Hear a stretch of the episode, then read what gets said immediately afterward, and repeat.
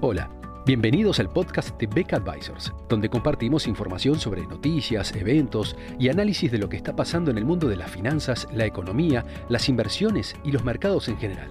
Todas las semanas, un nuevo episodio con diferentes protagonistas de nuestro equipo o invitados especiales. En Beck Advisors, nuestro objetivo es acercar a nuestros clientes las alternativas más convenientes para lograr sus objetivos financieros.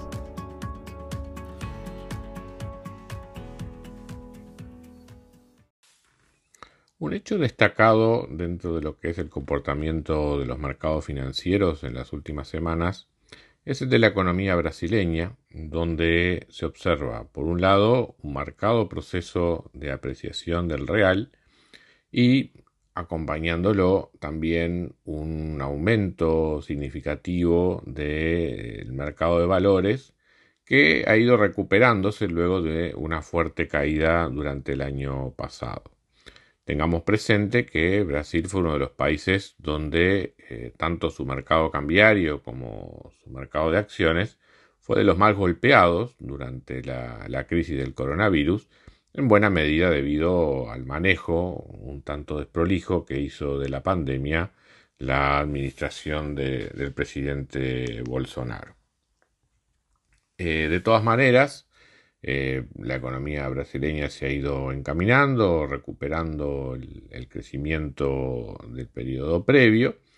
Eh, y al igual que otras economías del mundo, ya está también en situaciones similares a lo que era el nivel de actividad prepandemia.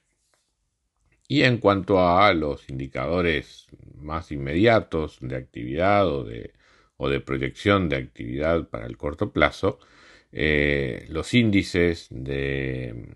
expectativas del sector empresarial que habían mostrado una caída tanto en el sector manufacturero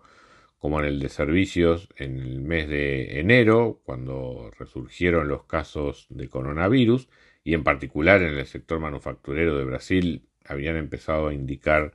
eh, la posibilidad de una, de una recesión. Ya para el mes de marzo eh, mostraron una recuperación importante, con lo cual cabe pensar que la economía brasileña durante el próximo trimestre, durante el segundo trimestre del año 2022, eh, va a estar en una eh, en un buen nivel de, crecimiento. La inflación, que ha venido subiendo, como en todas partes del mundo, ha mostrado alguna tendencia a aflojar en, algunas de las últimas mediciones, en un contexto donde eh, la política monetaria en Brasil eh, ya lleva un largo tiempo de eh, contracción tratando de frenar las presiones inflacionarias en ese país. A diferencia de lo que ocurre en los países desarrollados, muchos mercados emergentes, y entre ellos en particular Brasil, eh, han venido llevando adelante un, un, proceso de normalización de la política monetaria, anticipándose a las presiones inflacionarias que podrían venir con la recuperación del COVID y por lo tanto enfrentando, si se quiere, en mejores condiciones eh, lo que está haciendo hoy por hoy este fenómeno en el mundo. Este anticipo de Brasil en materia de restricción monetaria hizo que las tasas de interés en este país eh, fueran relativamente más atractivas que en otras partes del mundo durante el último año,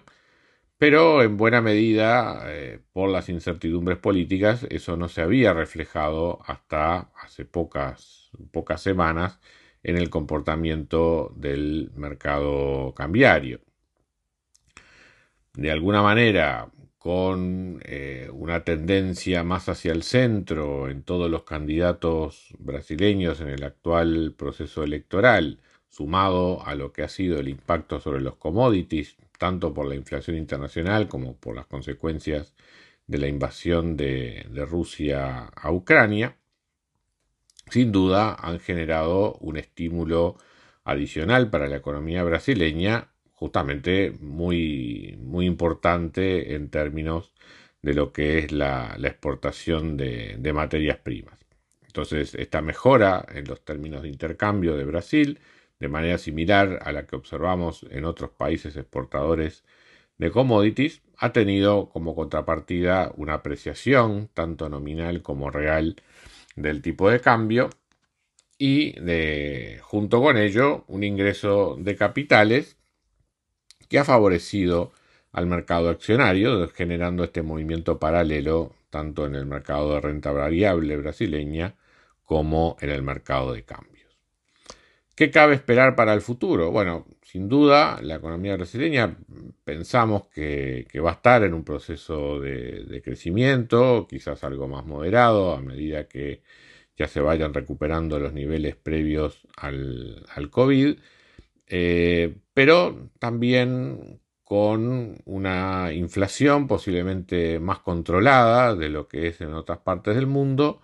eh, con lo cual eh, la, posibilidad de una gradual reducción en las tasas de interés, luego de, transcurrida en, la, segunda mitad del año 2022, hace todo ello un panorama atractivo para la renta fija brasileña por un lado y para las colocaciones en moneda doméstica en Brasil por el otro, y a su vez un contexto donde, a menos que las incertidumbres políticas generen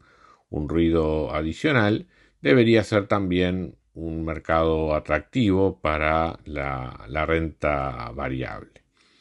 Eh, este ingreso de capitales en, en, Brasil, sin duda, tiene también un impacto para el resto de los países de la región, que seguramente también vean acompañados un proceso de apreciación de, sus monedas en paralelo con lo que viene ocurriendo con el real, dada la, importancia que suele tener o la, alta correlación que suele tener eh, la moneda brasileña con el resto de las monedas regionales. Muchas gracias a todos por escuchar otro episodio del podcast de Beck Advisors. Te invitamos a compartir este podcast con tus amigos, colegas, dejarnos tus comentarios o reviews y seguirnos en nuestras redes sociales Instagram, Twitter, LinkedIn y también nuestro canal de YouTube. Visítanos en nuestro sitio web becadvisors.com para leer nuestros informes, reportes y conocer más sobre nosotros. Hasta una próxima entrega